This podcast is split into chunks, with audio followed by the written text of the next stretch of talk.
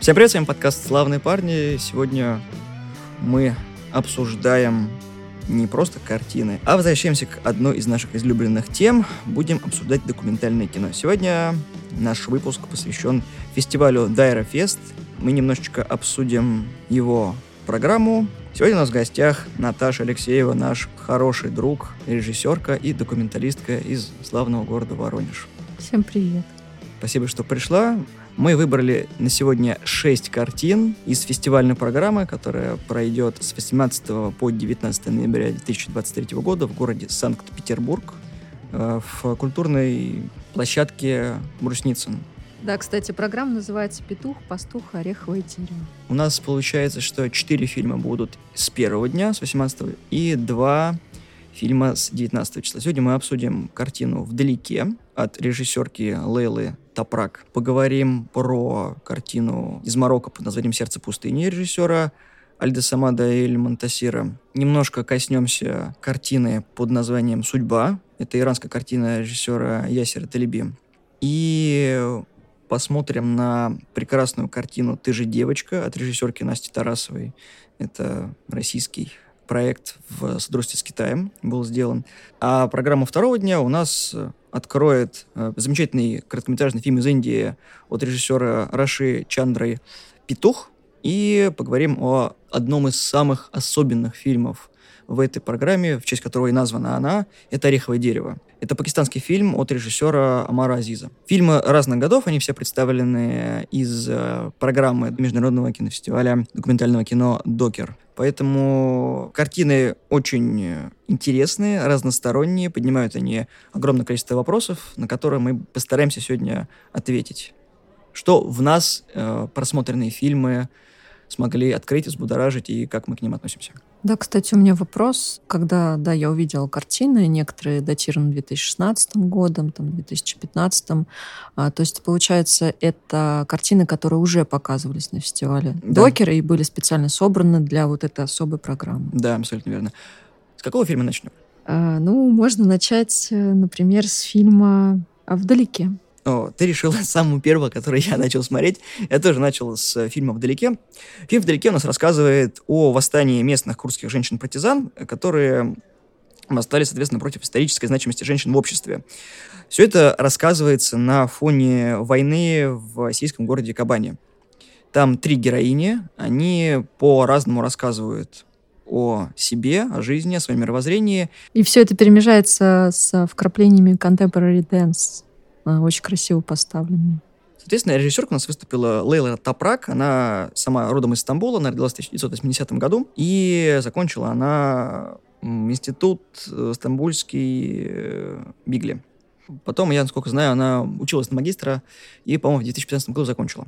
У нее несколько короткометражных фильмов, плюс она еще, помимо кино, занимается театральными проектами в качестве художницы, хореографа и танцовщицы. Собственно, понятно откуда. Вот, Все да. Я хотела сказать, что это Спасибо, что прокомментировал, да, бэкграунд э, режиссерки, потому что, когда смотришь эту картину, есть вопросы, действительно, откуда э, взялись элементы, связанные с э, вот этой хореографией и вообще с работой с пространством, которое местами напоминает вообще какие-то театральные подмостки, что вот откуда оказывается все это. Ну, у нас там немножко театр военных действий, поэтому, может быть, это игра слов, которая натолкнула создателей, потому что он сделан не только сирийцами, но еще и гражданами Турции. Там, соответственно, Топрак, насколько я помню, она еще и монтажеркой выступала, режиссеркой и оператором. То есть там всего два человека участвовали в создании картины. Э, фильм э, очень хорошо подходит для начала первого дня, потому что он очень короткий, сам по себе, там всего 16 минут, с учетом титров. И он дает понять, каково жить в обществе мусульман, где патриархат, и ничего сделать нельзя абсолютно. Ты обязан каждый свой шаг, который делается против воли, отгрызать, чтобы ты мог идти вперед. Еще он говорит об очень сложных, непроговариваемых темах. Это тема войны. И тема любви. А, тема любви. И, скажем так, в документальном кино, как, наверное, и в любом кино, которое прежде всего это визуальное искусство, всегда стоит вопрос, как э, можно говорить, э, каким языком о том, о чем не хочется вербально проговаривать. И здесь было принято, на мой взгляд, очень интересное художественное решение. Фильм говорит об ужасном прекрасно. То есть, если вы ждете э, каких-то ужасов войны и какого-то гипернатурализма, который будет э, заставлять там вас закрывать глаза, то здесь в этой картине совершенно не так. Картина э, приковывает взгляд э, визуально. Очень красивые, несмотря на то, что это разрушенные, э, апокалиптического вида пейзажи, очень красивые героини. И хочется на это смотреть э, и любоваться, как ни парадоксально.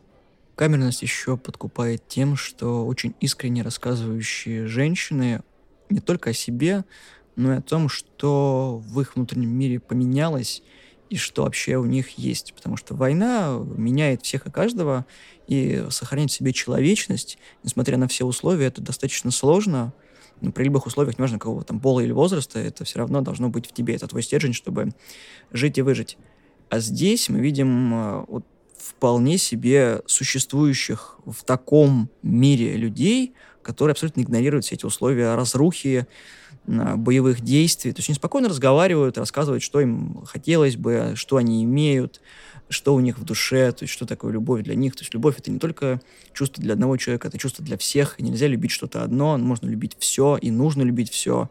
И с этим чувством нужно пройти сквозь себя и дарить это чувство другим.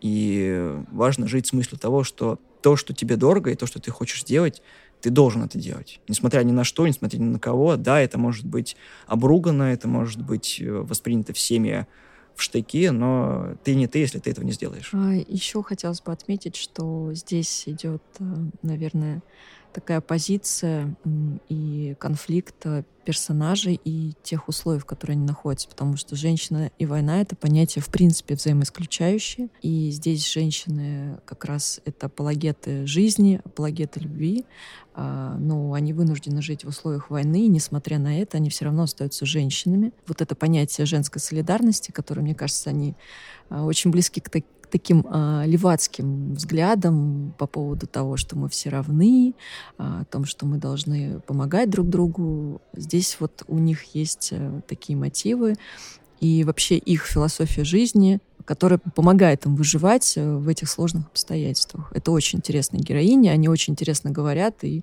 как будто бы они все учились как минимум на каких-нибудь там философских факультетах. Но мне было важно послушать да, их мысли э, и то, что их вдохновляет выживать вот в таких условиях. Плюс картина очень наглядно демонстрирует то, как обходится с правами женщин, даже в таких условиях. То есть ничего не меняется. Ты была женщиной, ты остаешься женщиной. Даже если там на пороге война, стрельба, убийство. Нет, твое дело уже написано. И ты никуда от этого не денешься. И вот э, очень интересно, как я уже сказал, смотреть на то, как люди изъясняются и показывают, почему они так поступают. Не а, с какой целью, а почему. То есть там нет какой-то одной нити повествования. То есть каждая женщина по-своему рассказывает свою историю, и это все объединяется именно войной. То есть то, как они живут и жили в времени, которое нам показывает фильм. Фильм построен на чередовании э, фрагментов э, с синхронным текстом, где героиня смотрит в камеру, что-то рассказывает, какие-то свои мысли. Но это не смотрится, кстати, как вот эта телевизионная беску... бескусица. Это очень интересно наблюдать. И вот эти фрагменты синхрона чередуются, очень удачно чередуются с абсолютно бессловесными сценами пейзажей а, урбанистических, либо природных, на фоне которых а, либо что-то происходит. Например, прекрасная танцовщица визуализирует только что проговоренные мысли мысли свои коллеги, либо это говорящие пейзажи, э, которых как бы ничего не происходит, но на самом деле это следы того, о чем нам говорят героини. В общем, картина потрясающая, как открывающий фильм. Это, как я уже и сказал, замечательно. Подбор э, фильмов, на мой взгляд, идеально здесь соблюдается. Едем дальше. Я бы, наверное, взял фильм, который мне очень сильно понравился. Ну, я не выделяю среди всех, которые мы сегодня обсуждали, но я хотел бы дойти до «Сердца пустыни». «Сердце пустыни» — это картина, которую я смотрел, по-моему, пред, предпоследний из э, моего дня просмотра. Опять же, напоминаю, что режиссером выступил э, Альдо Самат или Монтасир. Это марокканский режиссер. Фильм у нас 2021 года, он тоже очень коротенький. А, рассказывает он э, про Сахару. Это не просто картина о пустыне и жителях пустыни. Это небольшое путешествие, с которым мы отправляемся вместе с рассказчиком, который когда-то вырос здесь и провел свое детство. Как я понял, там рассказ именно про племя бедуинов, которые живут в Сахаре. Когда-то все это место было цветущим раем, там было много зелени, не было этих страшных кактусов, на всех деревьях были еще листья, и был вечный день. Но однажды ночь притаилась днем и накрыла всю эту пустыню. Все это потом превратилось в то, что сейчас из себя представляет Сахара. И бедуины, которые жили там уже давно, почили, и только растения и камни помнят эту историю.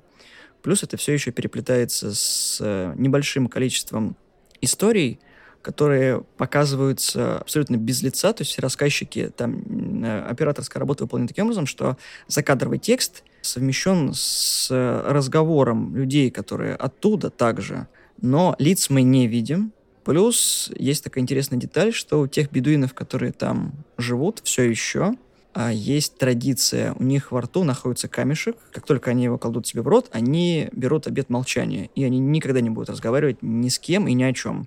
И чтобы поговорить, камешек нужно достать и бросить в солнце. Тогда у тебя есть слово, которым ты хочешь поделиться.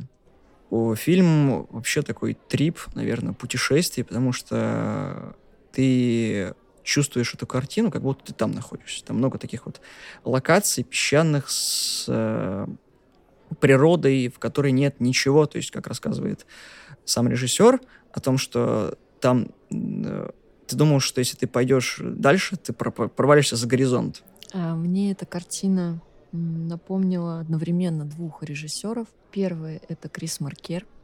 Это режиссер, который изобрел жанр документального эссе когда мы отправляемся в какое-то путешествие, и есть э, какие-то места, которые мы смотрим, и у нас возникают параллельно какие-то мысли, мысли, возможно, о чем-то другом, но в данной ситуации здесь вот это путешествие в эти места было путешествием в чертоге памяти, память, которую эти места хранят, память о прошлом, которые хранят эти места.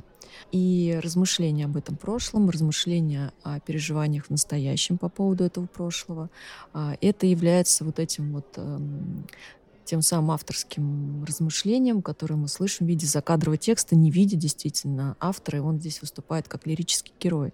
То есть суть э, как раз жанра эссе в том, что есть какая-то волнующая автора тема, либо размышления, либо какие-то вопросы. И закадровый голос э, это некий монолог автора, его мысли, его чувства по поводу того, что он видит. И здесь, э, как мне кажется, эта работа отчасти вдохновлена была Крисом Маркером, который путешествовал, часто путешествовал в места, в которых он был когда-то в прошлом, а, возвращался, размышлял, что он чувствует, что он помнит.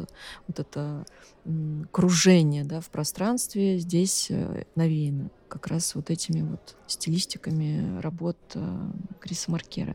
И второй режиссер, который очень любил ходить по пустыне, у него даже есть такая работа, это Джеймс Беннинг. Джеймс Беннинг — это американский авангардист, представитель структурного кино, который любит снимать очень длинные э, планы и э, фильмы длиной в один час, где мы видим всего лишь один пейзаж с, совершенно как бы не меняющейся точки съемки, наблюдаем за движением света. Здесь было сделано что-то похожее когда, в общем, суть работы Джеймса Бинга — это а, показывать пейзажи с а, политическим, историческим контекстом, но не говоря ни слова. Зритель должен сам понять, а, либо обратиться, возможно, да, к какому-то историческому контексту после просмотра.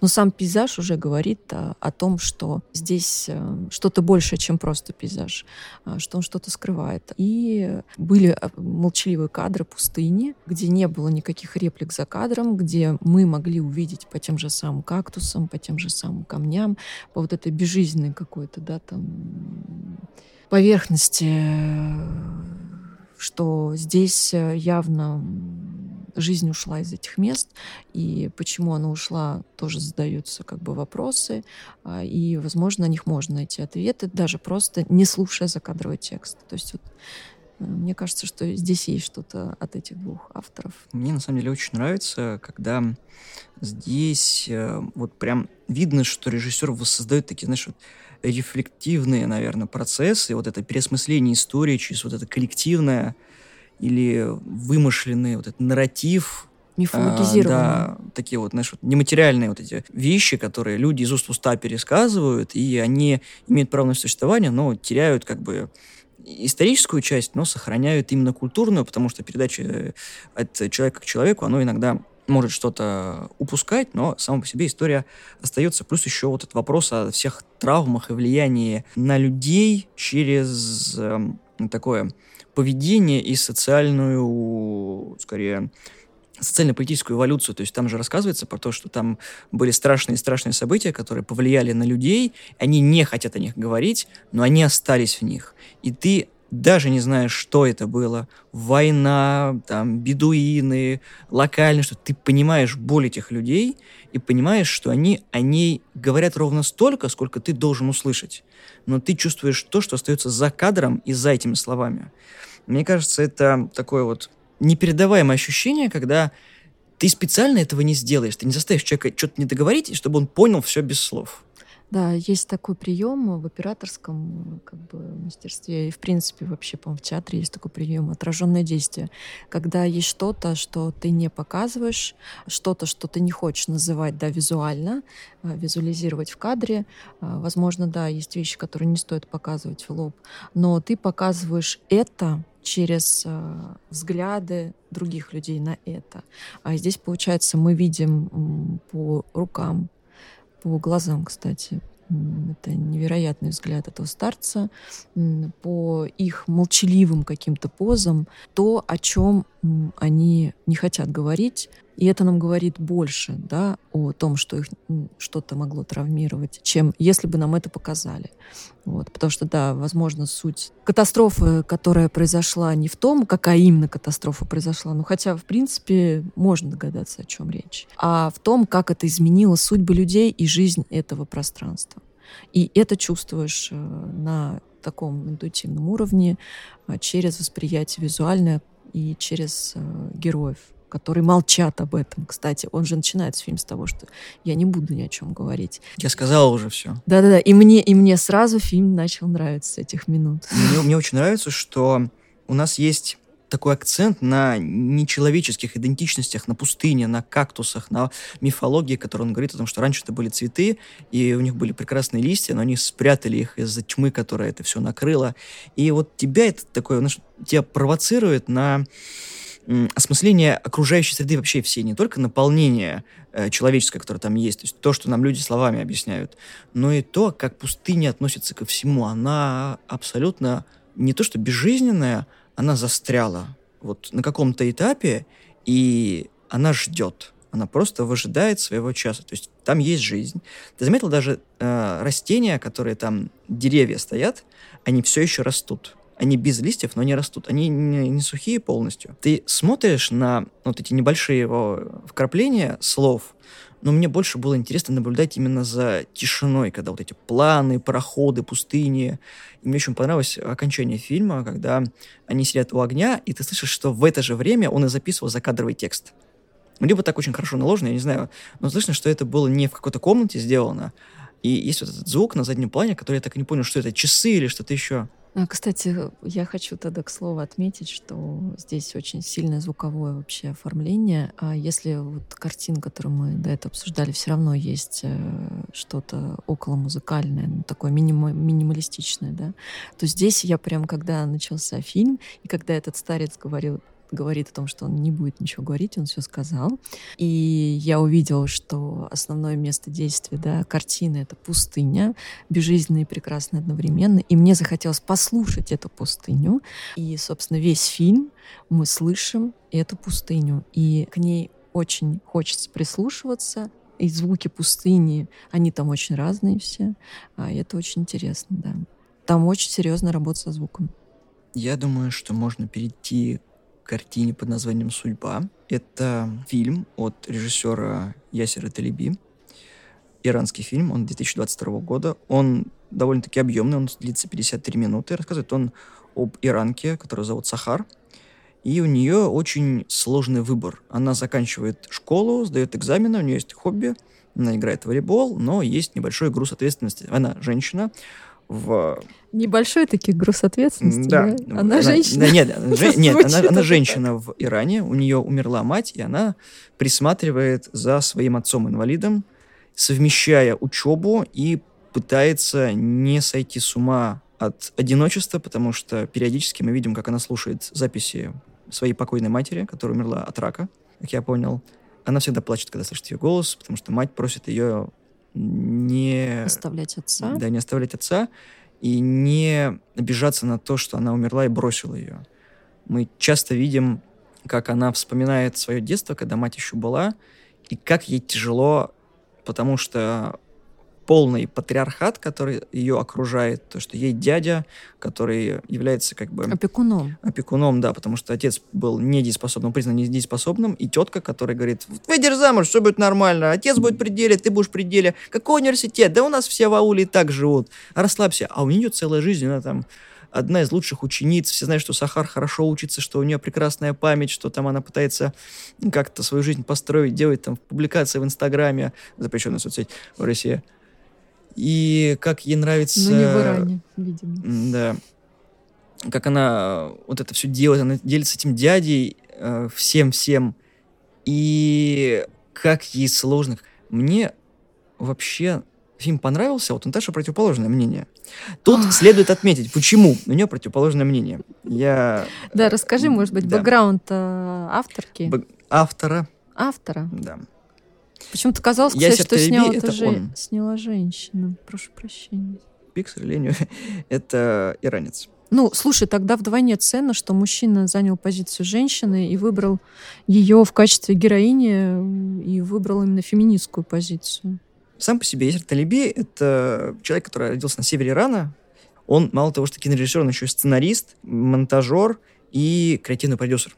Ясер сам по себе член Ассоциации документальных режиссеров Ирана. Плюс он э, снимает документальное кино для телевидения. Но у него есть такой э, прием, неприятный для некоторых. У него длительное кинонаблюдение. То есть он как бы тоже зритель, но выбор постановки камеры у него иногда может... Случайным, я бы сказала, рандомным, необоснованным драматургически. Да. Почему? В некоторых моментах мы видим там диалог героя абсолютно открыто, вот находясь э, с ними на расстоянии там вытянутой руки, а потом внезапно этот же диалог продолжается, как будто бы из-под кустов мы за ним наблюдаем, хотя они ничего не говорят такого, что секретного, ну, что обосновало бы вот это подглядывание. Вот это подглядывание постоянно сменяется, ну, абсолютно таким, ну, прибли- приближенным расстоянием, я бы вообще не удумевала, откуда как бы такие решения были приняты. Оператором. Ну, тут э, как бы принцип того, что ты смотришь фильм, что это как бы повседневная реальность без камер. То есть ты как будто подслушаешь этот разговор,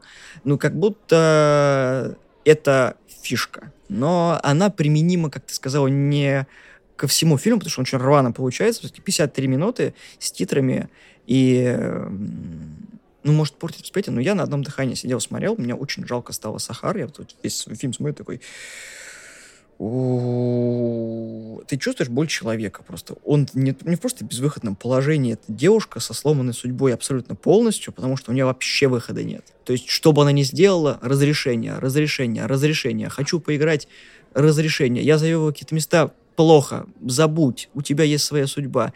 Ты ничего не можешь сделать. Она, а как мне? Говорит, хочешь что-то сделать? Спроси разрешение У мужчины. Дяди. Да. Она приходит в магазин, она записывает все траты на счет дяди. Хочет пойти какие-то спортивные мероприятия, спроси у дяди. Она подделывает э, любыми способами все, чтобы обойти это, но ей не разрешают. Ее ситуация, она же не в большом крупном городе, она в небольшом все-таки. И на мой взгляд, в таких вот аулах должно быть чуть-чуть помягче хотя бы. Нет, я не говорю, что там не должно быть патриархата, то, что все забывают про Коран, про Аллаха и так далее. Я говорю про то, что, на мой взгляд, как э, не мусульманина, мне бы хотелось, чтобы, понимая, что она делает, и делает она это ради семьи, а не ради себя. То есть она хочет получить образование, чтобы помогать отцу. Это не ее там, я хочу моделью быть, там, ходить Она хочет же быть медиком. Да, она хочет быть врачом. Она да. говорит о том, что она хочет помочь И все за нее переживают, мол, ты не, не вывезешь это все, потому что ты женщина, говорит, женщина-медик, там же еще учиться, бог знает где, это же ехать в город, это же такое приключение, такой стресс. Можно выйти замуж и решить все проблемы. Да, да то есть ее там сватают, она может быть там второй женой кому-то, это все нормально, муж тебя будет обеспечивать, будет помогать и нам, потому что мы же не вечные, ну, я про разговор дяди и тети. И она не хочет, и она имеет на это право. Вот она, вопреки суждениям, делает это для семьи, как я раньше сказал. И тут я не понимаю суждения дяди на предмет того, что он так, он нянчится с братом, потому что он его берет во сюда чуть ли не за ручку. Ну, плюс пытается устроить личную жизнь, да, его, чтобы хоть как-то помочь. Да, и давление на Сахар я не понимаю. То есть она уже взрослая, половозрелая, и они вроде бы ей дают выбор, с точки зрения мусульманских обычаев и всего остального. То есть она может делать все, что хочет, но с разрешения. И они вроде даже не против ее обучения. Игры в волейбол иногда. Да. да. Нет, все там в хиджабе, все нормально, то есть там постулаты никакие не нарушаются, то есть она все делает в рамках э, религиозных заветов. Но тут же они такие, нет. Почему? Потому что. И ты так, я не понимаю. Ребята, либо да, либо нет. Третьего либо нет. Я сам по себе знаком с иранским кинематографом. Мы обсуждали в подкасте фильм Папича. И я уже как бы просматриваю много всего интересного. И вот здесь эта документалка, знаешь, вот такая бытовуха. Да, здесь, кстати, ни, ничего сверхъестественного не происходит никаких героических поступков, пересечения границы оппозиционерами, которые бегут, да, там от э, власти, там, избегая, да, вот той самой власти смертной, мужчин. смертной казни, да, либо заточения в тюрьму. А здесь вот прям такая обычная история. Причем главная героиня не то, чтобы она феминистка, кстати, она просто обычная такой, ну, подросток, ну, точнее, юная девушка, э, у которой очень много там интересов, хобби, там, соцсети, общение с друзьями, э, спортивные, там, игры, волейбол. И при всем при этом она, кстати, очень ценит вообще институт семьи как таковой. Да, она хочет остаться с отцом, она не хочет его бросать, то есть уходить куда-то там строить свою карьеру, лич, личную жизнь. То есть это не про нее. Она как раз м, говорит о том, что для нее семья важная, она хотела бы остаться до конца своей жизни с отцом и ухаживать за ним, потому что так просила ее мать. Она до сих пор любит свою мать, она чувствует как бы свою вину за ее смерть и чувствует свою ответственность перед отцом. То есть это не вот такая вот девушка, которая борется за права женщин. Она просто, просто действительно пытается быть э, честной, а, ответственной, достойной, но а, те рамки, в которые поместило общество, оно не позволяет ей это сделать. Э, и в этом суть конфликтной ситуации. Поэтому тут, конечно же, режиссер нам демонстрирует свою феминистскую позицию. Он просто рассказывает о сложной судьбе женщин в Иране, что их судьба предопределена. А, вот. Но э, с другой стороны, как бы мы видим и какие-то хорошие вещи в этой традиционной культуре, то есть это семейные какие-то вот обряды, традиции. Даже, кстати, вот это сватовство, оно такое милое, там, когда там знакомят друг с другом там будущего неве... жениха и невесту, как они разговаривают, очень почтенно. Вообще за этим интересно, как они готовят. Кстати, она обожает готовить, при этом танцует. Лепешки, хлеб. Да, это, вот это все очень тактильно, на самом деле, фильм. Но при всем при этом, какой минус? А, я смотря эту картину, понимаю, что я смотрю фильм. Я постоянно ощущаю камеру, хотелось бы об этом забыть и как бы погрузиться в мир вместе с героями, там же находиться в этом пространстве. Почему? Потому что когда мы смотрим там красивые статичные пейзажи, с, э, снятые со штатива, да, это красиво, но как только начинаются какие-то разговоры героев в помещениях, э, камеру берет в руки какой-то человек, там, кстати, их, по-моему, было несколько, вот, и эти руки начинают безумно дрожать. И я уже под конец поняла, может быть, это это какая-то фишка, а, потому что они всегда дрожат, и вот это вот, это, но это не дышащая свободная камера такая, да, которая вот эффект присутствия дает, а, а это действительно такое дрожание, которое, ну, кажется, что выбивает нас, да, из просмотра и обращает вот на себя внимание.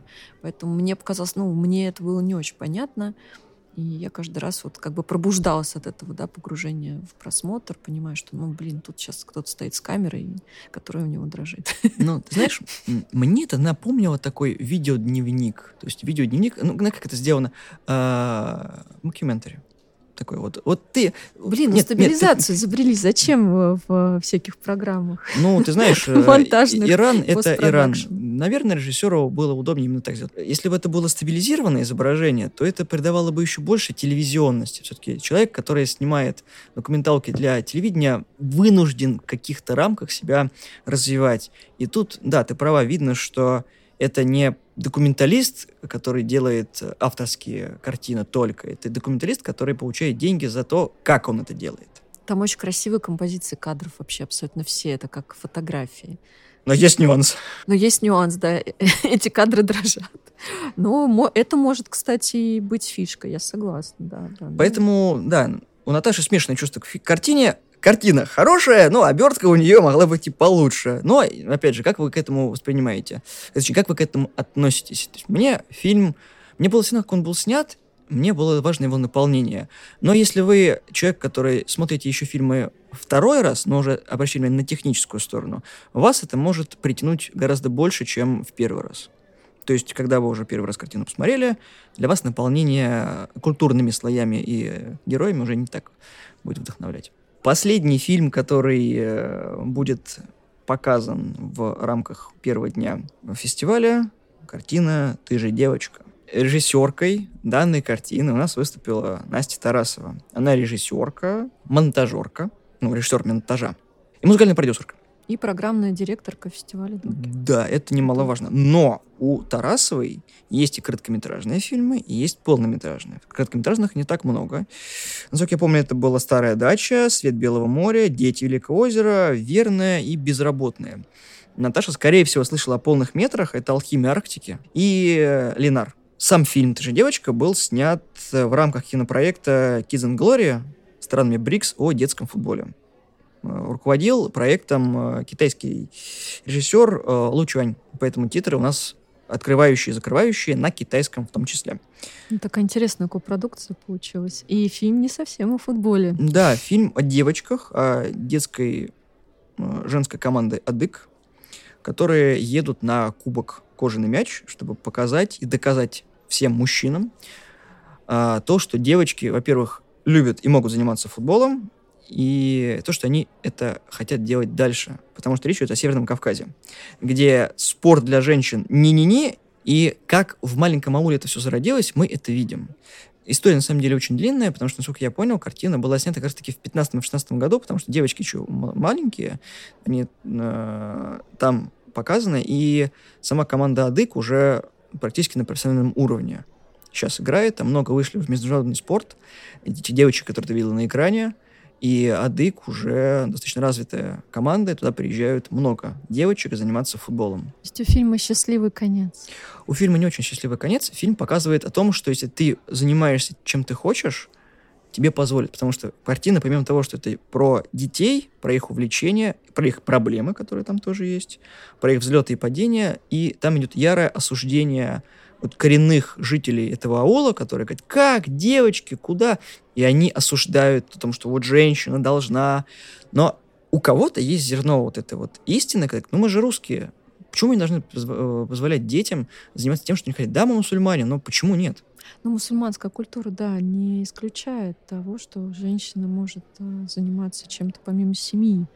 А, и там вот а, есть эти... Э, фильм построен на контрапунктах тоже. На самом деле там чередуются сцена с а, футбольными тренировками девочек э, или с их какими-то сценами там общения между собой, обычной жизни, они же все-таки дети. И вот эти вот проповеди, намазы в мечети, где собираются только мужчины, и там проповедником говорит о роли женщины, и что вообще э, мужчина себя идентифицирует как мужчину через женщину. То есть если женщина будет сильной, и там если она будет играть там в какие-то виды спорта, и вообще бокс, там, футбол и так далее, то какие же вы тогда мужчины? То есть тут на самом деле идет давление с двух сторон. Ну, по крайней мере, так показано в картине, что дело не в том, что мужчины так вот не хотят давать женщинам свободу заниматься тем, чем они хотят, а так им диктует, возможно, на ну, какие-то представители теологии, которые так интерпретируют Коран. И мужчины также слушаются, они вообще безвольные там совершенно, между прочим, какие-то участники, которые просто слушают, говорят, да-да-да, конечно. А женщины при этом очень активные такие акторы, которые деятельные, да. И вот идет вот эта дискуссия, внутри фильма идет дискуссия на тему как раз послабления, да, вот этих правил для существования женщин в мусульманском обществе, о том, что, возможно, сейчас уже настали другие времена, о том, что, может быть, стоит пересмотреть положение женщины, что она, там, ее судьба не только стоять у плиты и рожать детей, но она еще может э, как бы делать какие-то свои там карьерные взлеты, тех сферах деятельности, которые считаются традиционно не женской, да, например, спорт. И поэтому вот в фильме есть какая-то надежда, на мой взгляд, о том, что это э, должно измениться. Тем более, как ты говоришь, они уже сейчас э, очень успешные. Не очень успешные, но они очень известны в э, самом мире спорта футбольного, потому что они потом по фильму это раскрывают, то, что да, сложно, да, с самого начала, да, никто в них не верит, но тренера, они же увидели, как просто девочка играла в футбол, и решили всю эту команду сделать. Там в фильме очень коротко об этом рассказывается, но предыстория фильма вот такая. И вот самое клевое, когда они э, вот где-то в середине фильма они потухли, он такой, ну и что?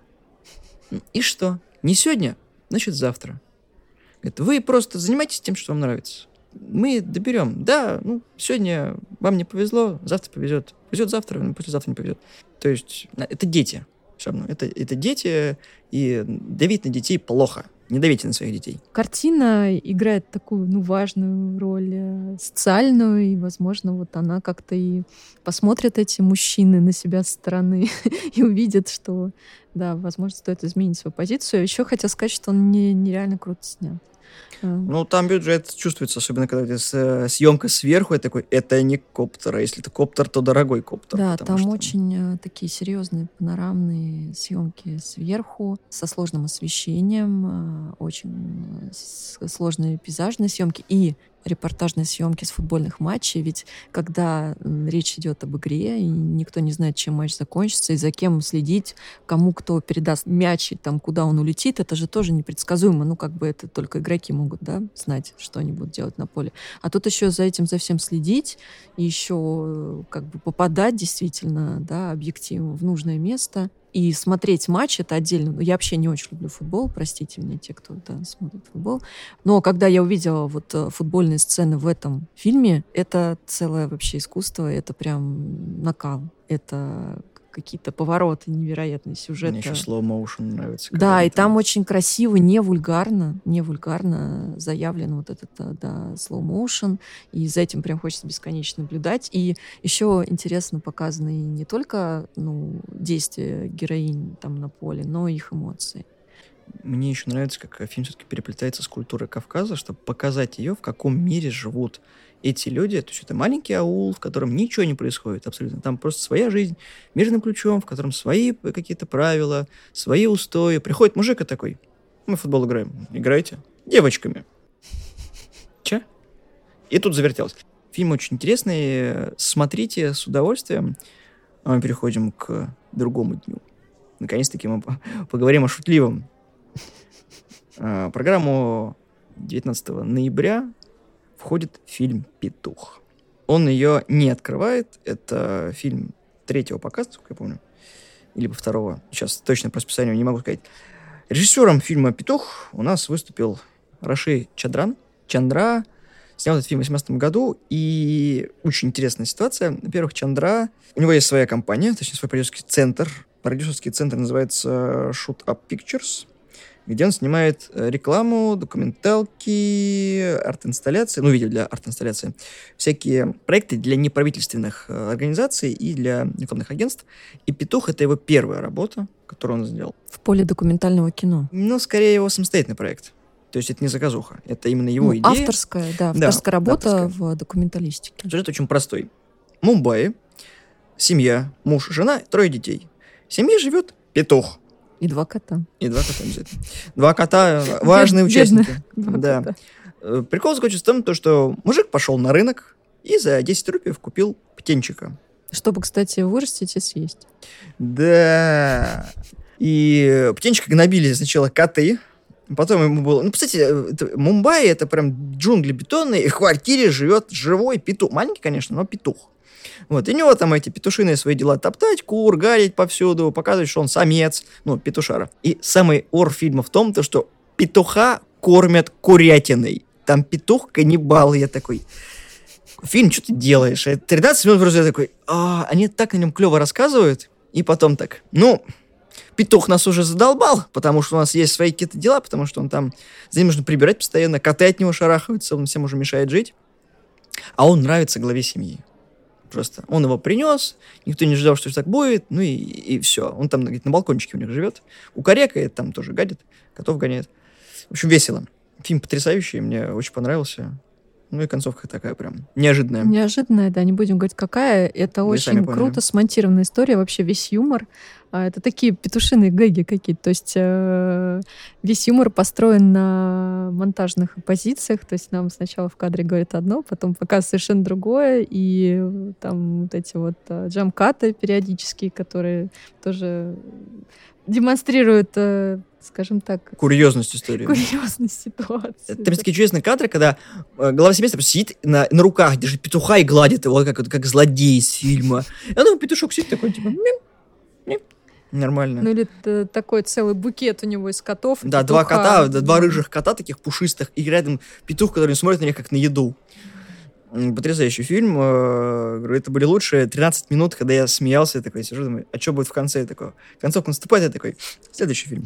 А, Еще, наверное, фильм про принятие, кстати. Про то, что они живут не так, что в большой квартире, а не так, чтобы богато, и, в общем-то, не так, чтобы они рады этому петуху. При всем при этом они его принимают со всеми его какими-то закидонами. Почему-то вот позволяет этому петуху у себя жить. э, И говорят о том, что, возможно, без него их жизнь была бы не такая веселая. И еще о, о каком-то ну, сосуществовании мира людей и мира животных, о том, что, возможно, как-то это есть какие-то связи между людьми и животными. И... Но, не знаю, после того, как я посмотрела концовку, я что-то... Ребят, побеждает дружба, я сразу Да. говорю. И его воспринимают там как члена семьи, помимо, на- наравне с котами. Причем он главный среди котов. Такой вот веселый петушок, он беленького цвета, то есть такой. Я думал сначала, что это курица, потому что я привык видеть петухов, которые хотя бы цветные, а это такой э, вариант раскрась сам в воображении. Э, Фильм очень клевый. Ну, веселенький, да, Да. очень поднимет, наверное, но это не точно. Ну да, э, как Не петух не в растениях, которому не скучно. И и он живет в вашей семье в квартире такой. Ну, кто мог до этого догадаться? Индусы, поэтому Кстати, да, совет вам, если вы хотите завести петуха, не себе- заводите. Нет, посмотрите фильм и сделайте свои выводы. Кто знает, может быть, кому-то такой образ жизни покажется интересным. И мы переходим к, наверное, моему самому тяжелому фильму, который я смотрел в программе. Это «Ореховое дерево». На меня «Ореховое дерево» произвело, наверное, самое большое впечатление из э, всего того, что я посмотрел. Режиссером фильма «Ореховое дерево» выступил Амар Азиз. Это пакистанский фильм 2015 года. Фильм длиной 83 минуты, который я переживал очень тяжело, когда просматривал. Я смотрел его в два подхода. Мне было тяжеловато, потому что первый час шел более-менее терпимо. Я потом поставил на паузу, и остальные 23 минуты я досматривал уже позже. А здесь у нас из Лахора. Сам по себе в кино он пришел, потому что ему нравилось кино и литература. И он, э, насколько я помню, с отличием окончил Национальный колледж искусств в Пакистане. У него и короткометражные фильмы, есть, кстати, фильмы про улучшение условий труда в Пакистане. Да. То есть, э, в принципе, человек, которого волнуют какие-то социальные, социально-политические проблемы. Он свои. левакости, интересно. Не в смысле из Ливана, а в смысле у него э, А, движение, которое мы сегодня Да, это, это очень важная ремарка. Спасибо. Да, плюс еще у него очень большие познания в искусстве, и плюс он еще активист, и он вдохновляется делать кино, которое э, исследует очень сложные темы, в том числе и то, что мы видим здесь. Сюжет «Орехового дерева» у нас про мужчину пожилого возраста, его зовут Баба, или Баба, я не знаю, как правильно это все произносить, чтобы это было ну, более корректно. Место действия у нас, как я и сказал, Пакистан. Лагерь беженцев. М, Да, лагерь называется Джалазай, и у Пакистана была война с Талибаном, и Баба у нас был учителем, который застал свою деревню, когда туда не пришли боевики Талибана, и ему очень тяжело быть в этом мире, потому что каждый день для него это каторга, каждый день для него боль. Он помнит, как это было раньше, а сейчас они буквально выживают, потому что его сын вместе с невесткой и дочерьми они ужасно живут, потому что я видел кадры, когда дети буквально из бутылочки, ну, набивают воду из лужи в бутылку и пьют. Это грязь постоянно. Они переезжают с места на место. В течение четырех лет? Да, просто они, вот представьте себе, что у вас лагерь палаточный, собранный из, из досок. Э, вот, они просто разбирают его, тут же сажают э, детей, собирают все вещи и приезжают на другое место, потому что могут разбомбить в любой момент. А, э, отец семейства, ну не баба, а его сын, промышляет какими-то странными заработками. Он то, что шарики дает детям стрелять э, ну, пульками э, за какие-то копейки, показывает им диафильмы вот эти вот, э, за какие-то тоже гроши, получает хоть какую-то помощь ну, гуманитарная помощь в виде там продуктов мука, вот это, да, вот, продукт... очень ограничено. Их не просто ограничено, они выживают как могут. Они вот, буквально лепят самое тонкое тесто, чтобы хоть что-то было. Вот детишки, которым он объясняет, э, как они не знают грамоты, ничего. Он буквы объясняет, про животных объясняет. Поэтические вечера. Да, он ставил поэтические вечера. А почему фильм называется «Ореховое дерево»? Я забыл сказать. Отец э, бабы посадил дерево рядом с их домом и завещал беречь это дерево, никогда не срубать. И Баба очень сильно переживает за дом из этого дерева, потому что это его наследие, это его культура, это память с предками. Это очень важный момент. И передавать, да, кстати, память об этом дереве следующим поколениям. И он всех задолбал тем, что вот, раньше все было лучше, пока не пришли эти гады и все разбомбили. И ну, я понимаю, гады, каково жить с человеком, который хочет вернуться туда, но не может. Это очень тяжело психологически для него, и он все свои нервозы и психозы на окружающих э, пытается... Слушай, он вообще милый, по-моему. Он очень милый, но в фильме есть две стороны. Это милый старик, и человек, который страдает. Он страдает весь фильм, все час 23. И Наташа считает, что фильм открытая концовка, но в конце есть субтитр, который меня лично еще полностью раздавил. Ну, не будем его... Не, я просто говорю, меня раздавил этот субтитр. Получается, что лагерь, так как он, ну, такой путешествующий кочевое, да. постоянно перемещающееся, потому что условия как бы непрекращающейся войны, и они оторваны, оторваны от своей земли, от, своей, от своих корней, от своей культуры, они аутсайдеры абсолютно. И мне кажется, для человека такой культуры, ну, по крайней мере, баба является вот таким каким-то апологетом, носителем этой культуры, да, Востока, в хорошем смысле, потому что он знает и литературу, и искусство, и вот поэзию. Для него важно идентифицировать себя. А идентификация, да, у него происходит именно в момент, когда он находится на той земле, где он родился, где растет это ореховое дерево. И оторванность вот а, его от своих корней, его подвешенное состояние является предметом внутреннего конфликта, который он пытается весь фильм разрешить. И вот, на мой взгляд, он его разрешает. Поэтому для меня это открытая ну, концовка. Ну, для прояснения ситуации, в конце авторы показывают нам ореховое дерево. Оно цело. Если вам интересно, ну, на этом уже, все. Уже хорошо. На этом все. Я больше ничего вам рассказывать не буду про фильм, а то Наташа так на меня смотрит. Задолбал спойлерить! Да я переживаю, да, люди вот. должны сами увидеть. Ну, поэтому, то, да, люди должны сами это увидеть, потому что в лагере все истории печальные. Там нет ничего светлого, там абсолютно ужасно все. То есть люди, чтобы угомонить друг друга, в воздух стреляют. Ну вот я понимаю, о чем ты говоришь, но при этом, при всем, опять-таки хочу подчеркнуть, что это снято безумно красиво. Да, конечно, там ходит за, за всеми терминатор такой с камерой, которая все это снимает. Это не сделано ручную камеру. Это безумно красивые, выстроенные, очень сложные планы с очень интересной композицией, с говорящей композицией. Да.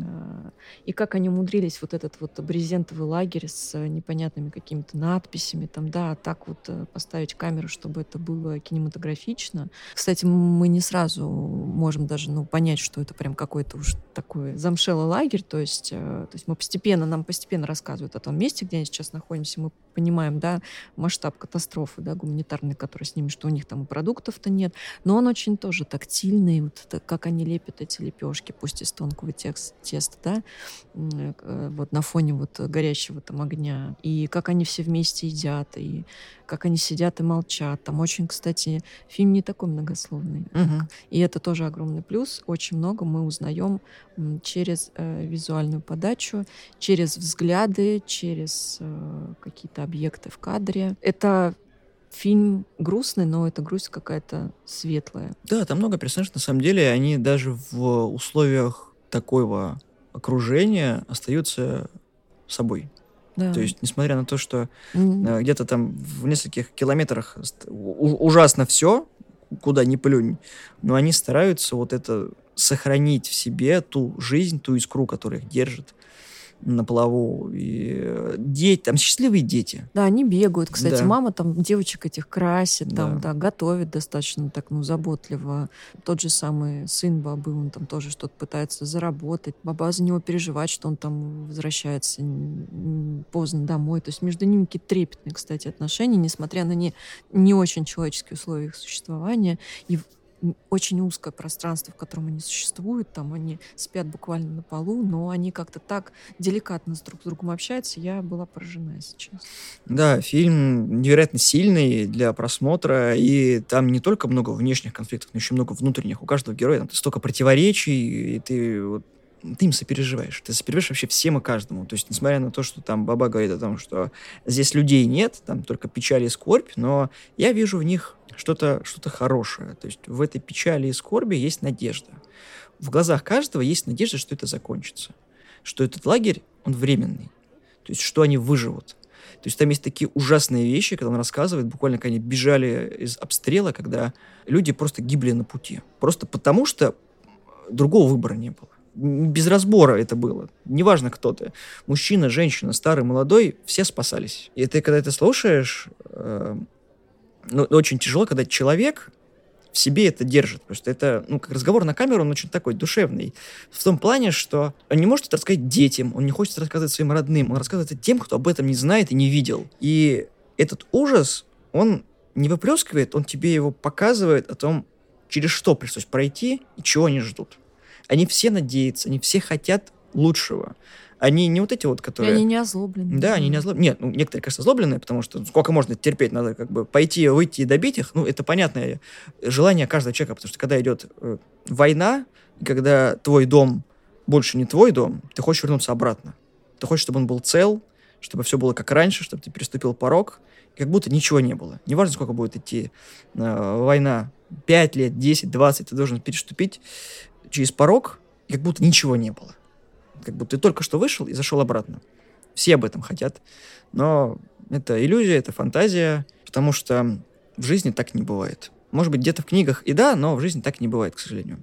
А мне кажется, все-таки это фильм э, про те самые иллюзии и фантазии, которые есть в реальности. Это фильм о том, как сохранить человеческое достоинство в нечеловеческих условиях. На мой взгляд, здесь получилось это показать. Да, да, нет, это получилось. Я говорю про другое, о том, что в любой непонятной ситуации нужно помнить, что ты должен быть собой. Как говорил Баба, на его глазах люди уходили воевать, это были просто ребята, Дети. да, которые считали, что так будет лучше, а он говорил то, что не берите в руки оружие, оставайтесь с собой.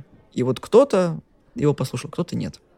Поэтому выбор за каждым, но лучше иногда потушить свои эмоции и подумать головой. Очень здорово, что вообще этот, э, этот, Проект. этот проект показывает именно сейчас э, в ситуации, когда, мне кажется, весь мир прикован к проблемам Ближнего Востока. Кто-то о них, возможно, уз- узнал впервые. э, И у многих возникли вопросы. И вот эти фильмы, которые представлены в программе, мне кажется, ответят нам на эти вопросы. И ну, наверное, обратят еще больше внимания на ту проблему, которая очень остро стоит сейчас да, в мире. Да. Как люди живут, как люди жили и как людям приходится жить дальше. Да, и куда вообще нам жить дальше? Завтрашний день. Спасибо, что нас послушали. Выскажите в комментариях, что вы думаете про программу фестиваля. Сходите обязательно на эти фильмы. Если не успеете на фестиваль, поищите их в сети. Я думаю, что с прошествием лет некоторые картины уже доступны. Может быть, в озвучке, может быть, в субтитрах. Поэтому посмотрите эти фильмы. Расписание на сайте доступно. И помните, документальные фильмы сохраняют историю такой, как она есть на самом деле. Это не коммерческое кино, которое вам глаза заслоняет. В документалистике много того, о чем вы никогда бы не подумали и никогда бы не представили. Всего доброго, всем пока. Всем пока.